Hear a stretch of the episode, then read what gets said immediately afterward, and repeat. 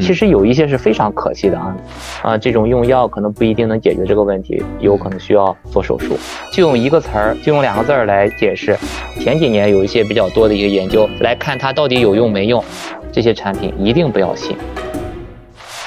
如果我们的节目很荣幸受到了您的喜爱，想参与我们的群聊，分享不定期福利，可以添加微信 Cheese Radio C H E E S E R A D I O 来加入我们的微信听友俱乐部。同时，也感谢你把我们的播客《这病说来话长》分享给你的朋友们。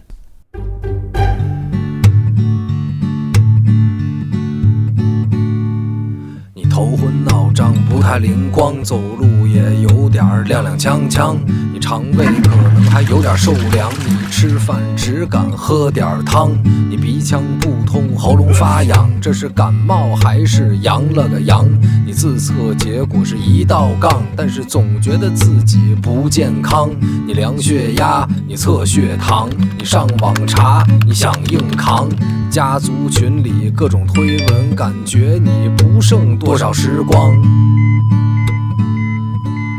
你哪儿不舒服别慌张，毕竟人吃五谷杂粮。你哪儿不舒服别紧张，来听医生怎么讲。内外妇儿科研临床，药剂检验和影像。没事儿就别胡思乱想，人生还有下半场。这病说来话长，但是也好讲。这病说来话长。欢迎收听，我是阿汤。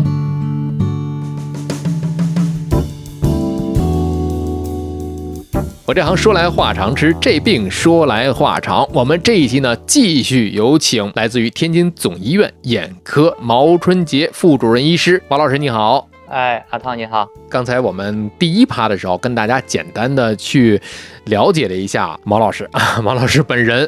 大家如果是有眼部疾病的话，如果您有条件的话，还，可以到天津总医院的眼科去挂毛老师的号。在第一趴，我们去聊到一些我们常见的问题，就比方说干眼症。这是由于狂飙当中啊，给大家热推的高启强的这个绝症啊，还有一些个眼部的问题，好像呃是内科问题导致的，比如说糖尿病，还有一些个眼部疾病呢，它是要看神经内科的，这些都是交叉性的一些个问题啊，大家可以去有兴趣的话去回听一下第一期的内容，还有一些问题，就比方说有一些眼部疾病。是不是跟年龄有关？就比方说，我们刚才就提到的青光眼呐、白内障啊、呃眼底黄斑变性啊等等一系列的，是不是它是特有的老年性的一些疾病？对，白内障其实最多见的一种类型啊，现在我们叫年龄相关性白内障。嗯，其实我们之前就叫老年性白内障啊。哦啊，所以这一定是跟年龄是有关系的啊。我们一般讲八十岁以上，百分之百都会有白内障啊，这个是躲不过的。然后另外一个就是刚才你有讲到黄斑变性啊，黄斑变性啊，我们也叫老年性黄斑变性，其实这也是跟年龄相关的。那前面都有“老年”两个字。哎，对对对，黄斑变性有一个因素就是可能跟我们紫外线的刺激是有关系的。当然，其实我们白内障啊也是跟我们紫外线刺激是有关系的啊，所以这就是为什么呃年龄大了之后，它接触的紫外线多了呀。啊，所以就有可能会出现这个情况。我吃过的烟比你吃过的饭还多，我照射的紫外线比你照射的阳光还多。呃，对对对，所以这个紫外线的话是一个因素啊。当然，其实还有其他的情况了，就像白内障，就比如说像黄斑变性。刚才你有提到青光眼，呃，青光眼其实我们在我们中国人群中啊，闭角型青光眼比较多见一些，因为咱们的眼睛可能。相对来说要小一点啊，要相对的拥挤一些啊，所以这种闭角型青光眼的话就会更多见一些。但是青光眼既然闭角性比较多，那为什么到了一定年龄之后，好像貌似发生率会更高一些呢？这个其实也有一定的年龄的因素在里边啊。也有年龄，哎，对，年龄大了之后，呃，我们的白内障就是我们的晶状体可能会变得厚了啊，这个空间就会显得更拥挤。这样的话，就可能会诱发青光眼的发作。这本身就是你又有一个解剖的因素在里边，然后再加上你这个随着年龄增加发展出现的一些问题，所以就会呃出现青光眼的发生。哎，我经常跟一些发生闭角性青光眼的病人会这么来聊这个事情。我们同事也讲说，哎，你怎么老打比方？打比方其实很容易跟病人来沟通。对，呃，来怎么说这个事儿呢？啊，就是。家里那个下水道，嗯，你的下水道本身就窄啊，别人可能是个三号管，你可能就是个二号管，本身比别人要更细一些。那细了的话，它本身就容易堵。那年轻的时候为什么不堵呢？因为你年轻的时候没有什么脏东西往里走啊。但是随着年龄增加之后啊，这个管道里边这个垢就会越来越多，就会强迫我这个管道就会变得更狭窄、更细啊。当你某一天洗个菜叶子啊什么之类的掉进去了，哎呦，堵死了啊，堵上了，所以就发生了青光眼。这其实也是在门诊上我们会见着很多病人，他可能会来看其他的问题。嗯，来了之后就会跟他提到，我说，哎呦，你这可能会得青光眼啊，然后你要稍微注意一下。他说，为什么你会这么说呢？我说，我看到了你本身一些解剖的问题啊，可是我现在没有症状呀，所以我跟你说，你可能会得青光眼，而不是一定会得，这就是提前的一个提醒。这是老年人容易得的一些问题啊。当然，对于一些年轻人。咱先说小孩子吧，小孩子可能会比较多见一些，咱们比较了解的就是近视嘛，对吧？啊，小孩子他发展的会快一些，但其实上我们还有一种叫弱视，其实就是他眼睛没有什么问题啊，他就是看不清。那为什么呢？其实我们眼睛要看得清的话，不仅仅是靠我们眼睛来的，也靠我们大脑啊。最终我们是眼睛看到一个图像，然后。让我们大脑把这个图像给还原，这才是一个看得见的一个过程啊。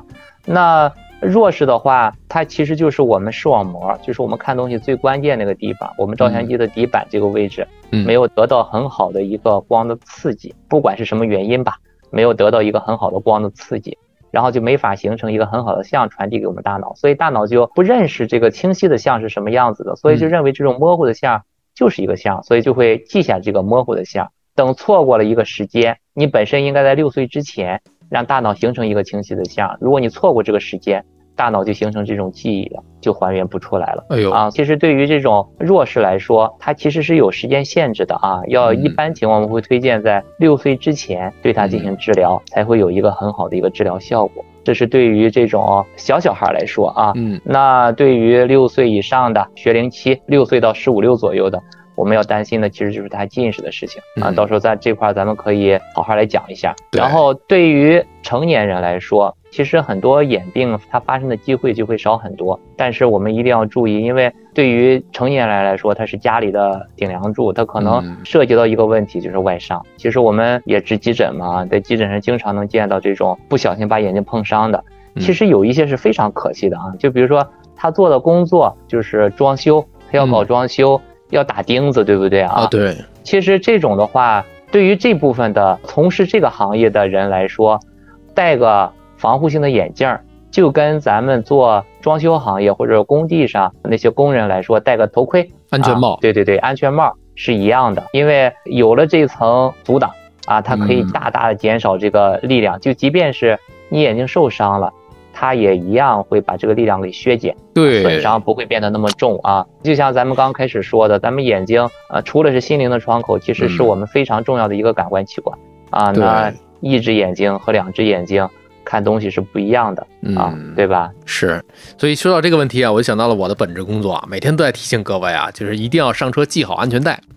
啊哈哈！这个乘客有点帅，对对对对对对，这个是一定是要谨记的。其实有很多，包括刚才您说的有一个词，我觉得挺关键的，就是可惜。为什么可惜呢？因为有些事情是我们可以提前去防范，有可能去避免的一些事情。其实说到这个外伤的问题，以前我就记得在每年的。大年除夕的时候，就是因为放鞭炮嘛，哎，新闻里都会有。但这几年不让放了嘛，就是或者是限时放了嘛，有很多人因为炮竹啊，把眼睛炸伤啊，怎样怎样的，然后去到送到急诊，有的就很可惜啊，这个无法保住视力了。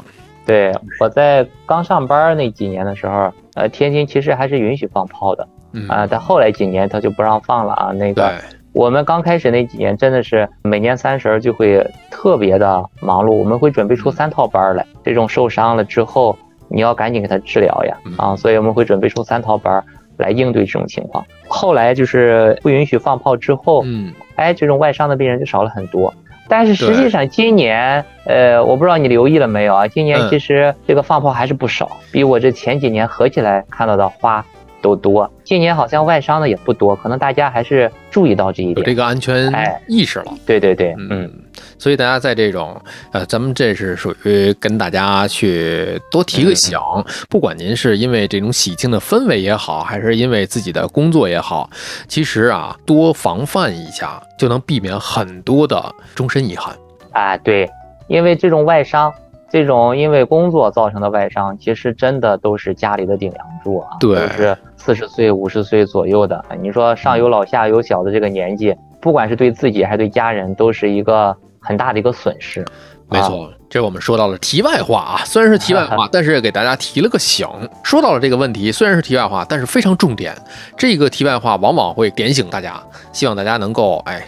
这真的是把这个安全意识提高上来啊！任何事儿都是这么一个情况。接着来说吧，其实青光眼呢，它是分开角型和闭角型，其中有一个叫做急性闭角型青光眼。这里面有常见的一个问题，就是一只眼睛发作之后啊，做手术，那么另外一只眼睛也需要治疗。就是毛老师，我们可以先来讲一讲这个开角型和闭角型的一个区别吧。好的，呃，刚才我讲那个咱们家里那个下水道这个事情啊。这其实就是闭角型青光眼，闭角型青光眼在咱们中国人中是比较多见的啊，啊比较常见啊。咱们一直讲，之前也一直说，开角型青光眼在欧美国家中可能更多见一些，嗯，但实际上从近两年的流行性病学调查来说，开角型青光眼在咱们中国人群中其实比例也并不是那么的少，只是它发现的有些晚。闭角型青光眼它有症状。就我刚刚说的，眼睛会红、会疼、会看不清。那出现这种情况，肯定会来医院看病的。对。但是开角型青光眼，大部分的发现，如果发现的话，来看病的一般都比较晚了啊，他有症状了，他该有看不清的了，或者有一部分是因为体检，哎，体检的时候眼科大夫说，哎，你去检查一下吧，你可能是个青光眼啊，这种体检发现的啊，所以开角性青光眼。虽然貌似好像呃没有那么厉害啊，就是也也也不那么难受，甚至有可能不用做手术，我通过药物就能解决，就能治疗。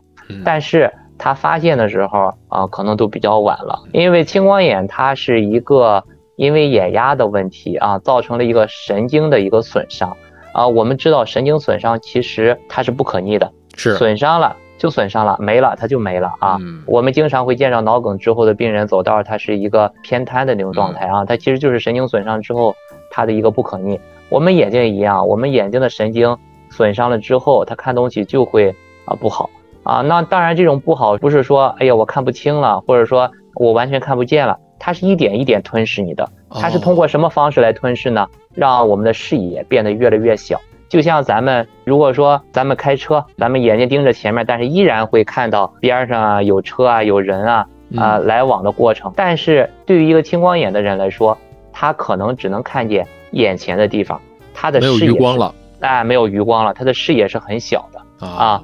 所以这是青光眼它的共性的情况啊。但是开角型青光眼如果发现的晚的话，就是这种情况。所以到这一步，你再来看，我们也只能在这个基础上对你进行治疗，没法把你之前损失的视野给你补回来。所以这种开角型青光眼的病人，我们怎么办呢？第一个，我们要看家族史。如果说家里本身有这种青光眼的这种人群的话，还是建议多来医院看看眼睛。然后另外一个就是刚才说的体检非常重要，就是你眼睛即便是没有任何的问题，我也是建议大家。每年来眼科好好检查一下啊，没有问题最好了，大家就放心了。这是开角型青光眼和闭角型青光眼的呃区别啊，呃治疗上来说也是有差别的。就刚才你说的是眼内科病，其实开角性青光眼啊大部分可以通过药物来治疗，但是这种药物治疗可能需要终身用药了，就像高血压一样，哎，我用了降压药，我就可以让血压平稳，可以很安全。但是如果不用的话，他血压就上来了。对，眼睛也一样啊，这种眼压也是需要用药物来维持，可能需要一个比较长时间的，嗯啊，使用这个药物。这是开角性青光眼，但是闭角性青光眼它本身的结构出问题了啊，这种用药可能不一定能解决这个问题，有可能需要做手术。所以刚才提到另外一个问题，就是一只眼睛发作了之后，那另外一只眼睛也需要治疗，是吗？啊，对对对对，我们对于青光眼来说，它的眼压、它的眼科的随访是非常重要的。嗯，因为，呃，就是对于闭角性青光眼来说的话，它的两只眼睛肯定是一个比较匹配的一个状态，嗯啊，都比较接近的状态。当一只眼发作了之后，它可能只是比较早期的发生了，另外一只眼只是还没发生，但是这种情况一般还是会早晚会发生的。所以发现了一只眼发生了青光眼，我们另外一只眼叫青光眼的临床前期啊，就是没有发作这种状态。它其实是需要，我们可能会建议他用一点预防性的药物，或者说给他做一个预防性的治疗啊，来防止他出现这种急性发作的这状态。因为青光眼发作起来其实还是很难受的，头疼、恶心，即使我们做了手术，他有可能他的愈后或者对他视力其实也是有影响的。嗯，那也就是说，能解释大家能明白了这么一个事儿了，不是说单纯的一只眼睛出现了问题，我这只眼睛做好了啊，没事了，完事大吉了啊，它不是这样的，两只眼睛它是 同时有可能真的是这个只是表现出来了，那个还没有，它有一个迟缓性。对。我可以把这个青光眼的这一部分呢，单独给大家在播客的下方呢，可以做一个文字的一个描述，包括在网上我去找了一些个图片，因为我们可以看得到啊，就是这个青光眼它会有一个问题叫做防水循环障碍，所以会导致大家在视野上会缩小很多。对它其实青光眼它是有这么一个概念的啊，它有一个病理性的眼压，那这个眼压其实我们眼睛里边的压力，其实就像咱们血压一样，其实就是我们的血液。对我们血管壁产生的压力，对，那眼压呢，其实就是我们眼睛里边的能循环的东西，我们称为防水，对我们眼球壁产生的一个压力，这就是眼压的一个基础。那我们这个防水其实它是一个循环的，它有产生就有排出。那如果产生的是正常的，排出去的少了，嗯。啊，这种就是眼压高了。啊，眼压高了，这种我我的眼睛接受不了了，耐受不了这种眼压高的这种状态。它就会对我们的神经造成损伤，就会压迫我这个神经，老挤着我，老挤着我，我这个神经就挤没了。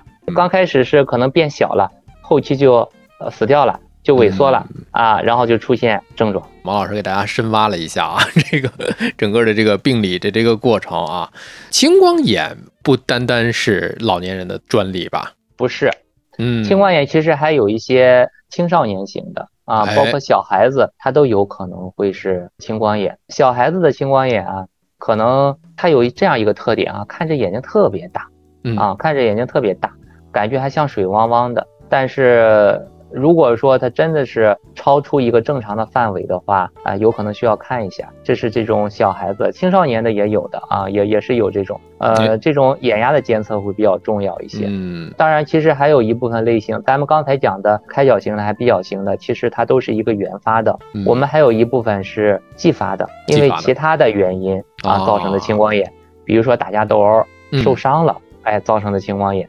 啊，比如说我们吃着一些药物，或者说眼睛滴着一些眼药啊，造成的眼压升高啊，也会最常见的就是激素啊，就刚才呃你你担心的一个问题，这眼药水里有没有激素？对，因为激素的眼药用的时间长了之后，包括咱们长期吃激素，当然这是一个长期的过程。你就用这几天啊，不会有这方面问题。抛开剂量，我们去谈危害啊，就是耍流氓。所以这里面跟大家嘱咐的这句非常到位，不要恐慌啊。有这个疾病的时候，大夫、临床大夫给你开这个药，他肯定会对你的这一段时间的这个健康，他是要负责的。你比方说开了有一些药，可能会引起你身体其他指标的一些个升高也好，还是降低也好，他要复查的啊。不是说开了这药不管其他的问题了，这个您倒放心，只要是正规的医院啊，这个。呃，临床大夫给您开的，您就可以放心服用啊，然后去定期检查，这是一个问题。刚才说到这个有些年龄性的一些个疾病，但是有些可不是年龄性啊，它可是在小孩儿当中也都会有的一种问题了，所以大家一定要重视起来，不要掉以轻心的。另外说到小孩儿有很多的问题，比方说。在我们这听友群里就大家就会问嘛，近视其实不用大家问，大家都知道这个谈眼睛必然要谈到一个问题，那就是近视了。在第一趴的时候，马老师也说到这个近视了，近视也是一个治不好的。那我有一个问题，从另外一个角度上问啊，近视很多人说是一种遗传疾病，是不是遗传的？呃，近视目前有两个原因，嗯，其中有一个原因就是遗传。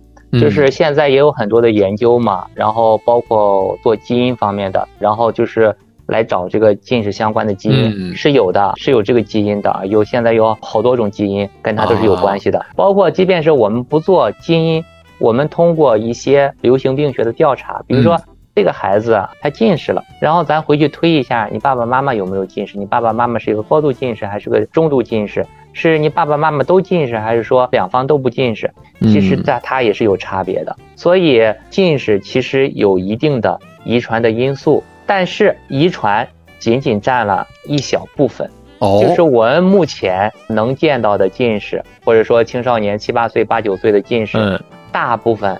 还都不是遗传的，都是因为环境因素造成的。经常有人来说：“哎呦，我跟孩子爸爸，我们眼睛都特别好，为什么孩子就近视了？”我就会反问一个问题：你的生活环境和你孩子的生活环境，你的学习环境和你孩子的学习环境是一样的吗？不是吧？是，还真是，对吧？你看，就像现在而言，我不知道你上学的时候什么状态。我那会儿上学，我五点是四点就放学了。放学了之后干嘛呢？我没有回家写作业。我那会儿一堆小朋友在去网吧跑来跑去。啊，没有没有没有没有 没有，我我我我那会儿没有网吧，可能我年龄大一些啊。嗯，咱咱咱俩年龄都一样啊。那就是说那阵还真是，哎，我一细想的话，咱们就是在胡同，在那个门口跟小朋友去玩耍、踢球。对对对对对对。然后拿个棍子抡来抡去的，然后一直等到天黑了，爸爸妈妈叫着回家吃饭啊。对。然后，哎，都吃完饭了，才想起来我要写作业了。但是那会儿作业很少啊，可能很少很少，哎，很少，半个小时就能写完嘛。然后还能看会儿电视剧。哎，对对，那八点你要顶门看电视剧的，对吧？但是现在不一样，你看现在卷成什么样子了啊？嗯，是，对吧？你这各种各样的课外班，然后各种各样的作业。啊，网课，然后又学个这个，学个那个，所以他的生活环境是不一样的啊，所以这个是有很大的因素在里边的啊，所以我们讲遗传，它给了你一个好的底子，但是你后期这个苗怎么长，还得看后期这个环境。所以这里面给大家一个答案，就是它有遗传性，但是遗传占了很小的一部分，主要还是用眼的一个生活习惯跟环境的一个因素啊所去影响的。对，但是我们也不能忽略遗传，比如说爸爸妈妈都是个六百度以上的近视，啊那对于这个小孩子来说，高度近视，我们就需要对他尽早的进行干预，嗯，啊，对他尽早进行一些近视的防控的措施，嗯啊，让他把这个基因对他进行的影响降到最低。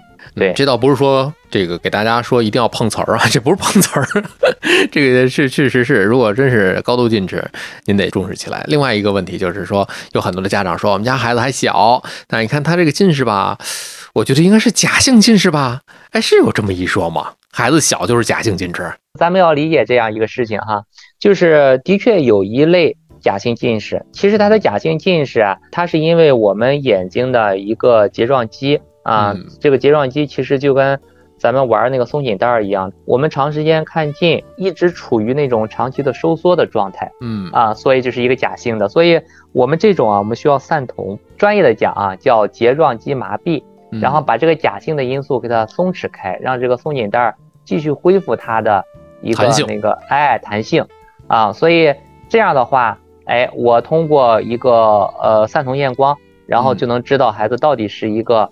呃，真性的还是一个假性的啊？当然，对于不同的年龄，我们可能选择的散瞳的方式啊就不一样。六岁以前可能会用那种强效的啊，六岁到十岁可能选择中等的啊，十岁以后啊可能选择那种比较弱一点的，对我们生活影响稍微小一点的啊。那当然，十八以后的话，我们基本上就不太建议用散瞳了，因为这个肯定就是一个真性的近视了。是是，嗯。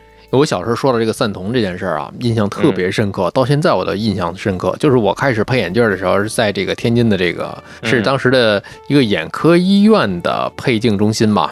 嗯，如果没记错的话，当时就是说小孩去了啊，到了散瞳必须要有这么一个环节，但是我没有经历这个环节，就是我就听着有好小孩哭，就好像很难受，很就跟 就跟打针似的，很恐怖的这么一件事儿。说到散瞳，呃，它的恐怖啊来自两个方面，第一个滴眼药水儿，其实你说这个拿着一个东西滴到眼睛里边去，其实大部分人还是不太能接受的，特别对于这种。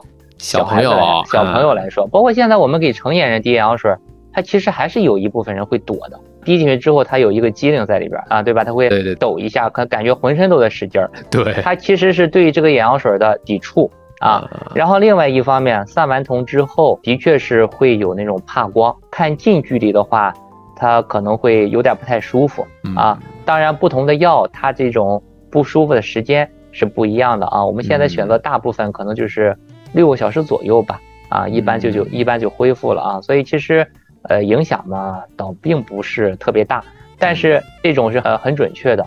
现在其实家长们也对这方面也很了解啊，来了之后，嗯，然后哎呦看看孩子是不是近视，然后检查完了之后，我就会建议他，我说散一下，啊，散一下看看，确定一下。其实现在我们还有一些检查措施，比如说通过眼轴和角膜曲率来综合判断，我基本上就能知道这个孩子是不是真性的。但是我还是会建议，呃，散一下，一方面，呃，我要一个更准确的一个结果。然后另外一方面，其实也是为了让家长更放心一些。但是散瞳肯定没有害处啊，大家不用担心散瞳会给你带来一些其他的问题啊，这个不用担心。哎，这是小时候的一个心理阴影，听到这个词就害怕。今天才给我解答了这么一个问题啊！这是大夫很负责。其实我那会儿配眼镜的时候，我就没有三瞳啊，我真的是我真的没有三瞳，就直接把眼镜配了，哎就走了。但是那会儿我不是在医院里边，就直接在眼镜店里边配的一下。嗯，那你看看，现在就成为了眼科医生了。作为一个负责任的眼科医生，要给这些小朋友们负责到底。呃，缺什么就补什么吧，眼神不好就要 就要努力做好这个工作。你看，就是像我小时候不太爱说话一样，现在就使劲说话。另外一个问题还是小孩的一个问题啊，就说到这个小孩近视的这个话题，我觉得还是挺多可以聊的。比方说，很多的这个大夫建议就是孩子们配眼镜啊，但是确实我不知道有没有您遇到过没遇到过这样的一个情况啊，给孩子配眼镜，但是家长啊不同意。我觉得这个也能理解啊，他们觉得戴眼镜我。这孩子这个眼镜戴上去摘不下来了，越戴越差呀！不行，我跟老师说一说，让我们家孩子坐第一排不就完了吗？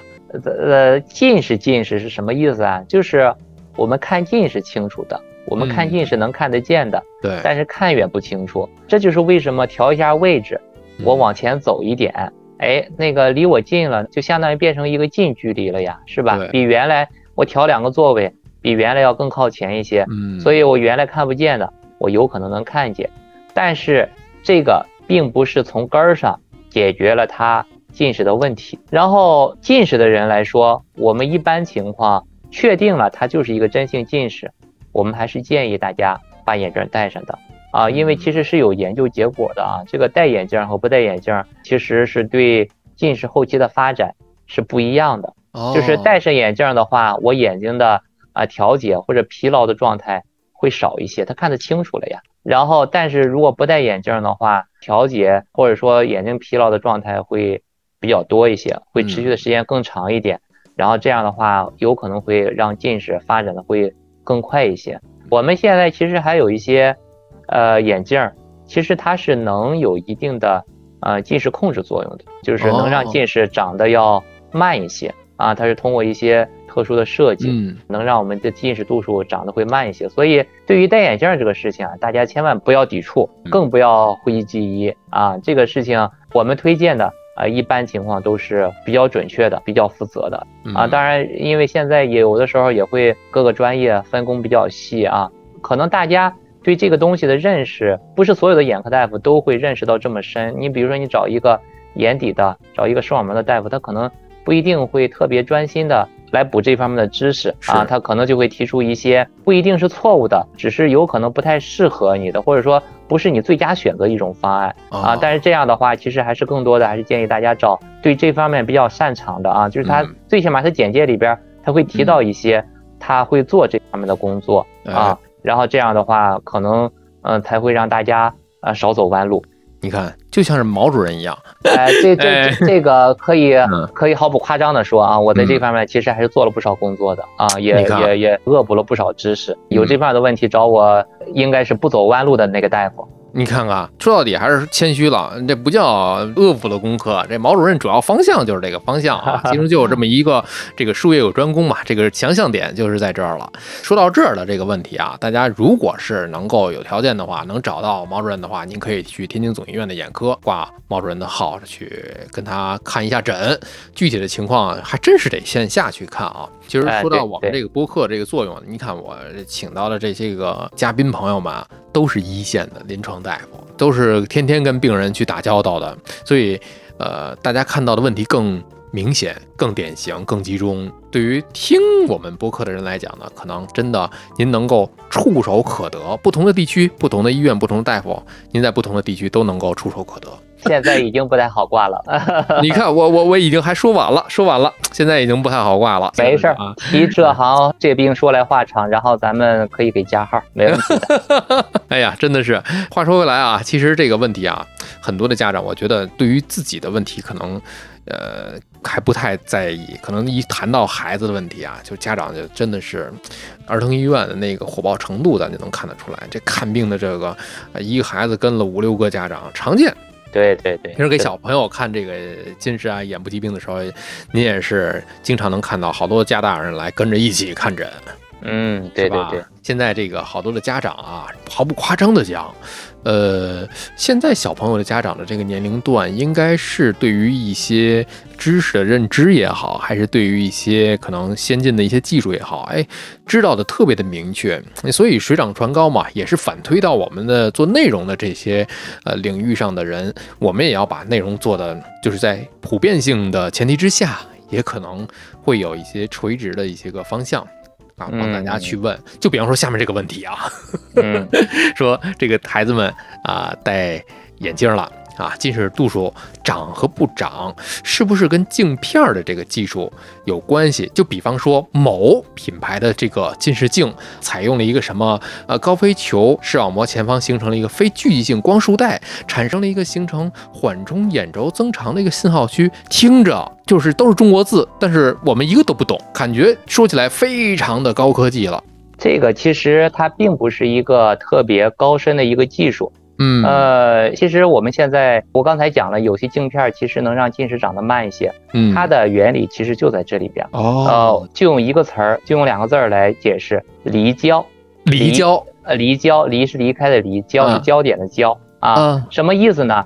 就是我们正常的我们的镜片，就像因为咱们的眼镜都是一个凹透镜嘛啊。哎，咱们之所以能看得清楚，其实它是把那个光点就落在我们眼睛看东西最敏锐的一个地方，我们称之为黄斑。啊，就是是落在那个位置上，但实际上我们镜片儿其他位置的那个光进到眼睛里边去啊，它会落在我们的视网膜的后边，啊，就是其实咱们的眼睛有一个追光性啊，就像呃夏天那种小虫子一样，它会它会追着光走啊，我们的视网膜也是一样，我们中央区对准了，我看得清楚了，但是我们周边它是往后边走的啊，所以这个光我们的视网膜就会追着光走，其实它就会往后延长。嗯，往后延长，我们称之为眼周拉长。这种一部分拉长，后边这部分也就跟上去了，所以我这中央区也就跟着长了啊。所以这就是近视度数又增加了，有可能你去年是个两百度，今年就是个三百度。那如何来解决这个问题呢？那解决这个问题的办法就是能让我中央区看得清楚，然后又让我周边不落在视网膜的后边，落在视网膜的前边。然后这样的话，那追着视网膜往前走，是不是会更好一点呀？对吧？给他一个前面的一个信号，让他往前走，或者说至少咱别让他往后走吧。哎，这就是各种各样的镜片的设计，然后通过这种离焦的一个原理来达到这样一个目的。当然，其实它的效果也是有的啊。当然，各种不同的。品牌，咱这里不提品牌哈，对，就是不，毕竟也没给咱充值。不同的品牌，它们之间的结果其实是存在差异的啊，因为它的设计，呃，可能有一些差别，所以它的结果也不尽相同。对，其实大部分品牌之所以能上市的话，都做过临床的研究，它都是有结果的。就即便是咱不看它。推荐的结果，咱们也可以从文献里边得到一些更准确的一些数据啊。这些数据都是公开的，大家都是能看得着的。嗯，哎，对，这是猫老师从这些文献数据当中给大家啊这个讲了一下。确实，如果真的是优质的产品的话，哎，这些技术参数都是可以支撑得住的，这是没问题的。嗯，对，我们把这些品牌都一碗水都端平了。再来说孩子这个问题吧，咱们自己作为小朋友的时候。嗯，想必马老师也非常的印象深刻啊，就是我们每天会在学校里面做一个眼睛保健操。嗯，哎，这个眼睛眼睛保健操呢，课间上午做一遍，下午做一遍。现在啊，就好多人好多的声音来质疑这件事儿，就是眼睛保健操。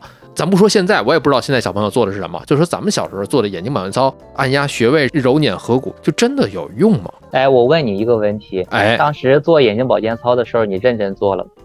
呃，还真是这个问题问得好。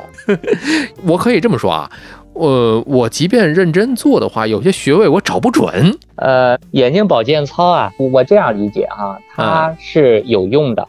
有用的话，有用，有两个原因啊。第一个。是穴位的按摩啊，包括现在其实也有一些市保的机构啊，视力保健机构，他会做这样的工作啊。包括在一些就是中药大学，他们也有一些大夫在做这样的工作啊。他说这个效果是有的啊，咱不纠结这个问题，咱也不说谁对或者谁不对，嗯啊。然后我相信它有用。啊，但是它的效果是什么样子呢？呃，我们西医其实是讲证据的啊，嗯，这个我哎，对，这个循证的，这个我不太确定。但是我认同这个眼保健操，我并不是认同它的穴位的作用，嗯啊，我其实认同的它对你眼睛的一个放松。哎，你上了一上午的课啊，这个眼睛其实都酸，比较累。就像咱们工作了一天之后。其实也想啊，闭下眼睛来揉揉 啊，来休息一下，对吧？就像你跑了一天步，你你也是想着我泡泡脚，或者说要是有机会的话，我去足疗店捏一下，是不是会更舒服一点，对不对啊？所以其实就是一个放松的一个过程。那这段时间你在干什么呢？你在闭着眼睛，你在休息。其实让眼睛有一个放松、一个休息的过程，它其实更大的作用是在这里。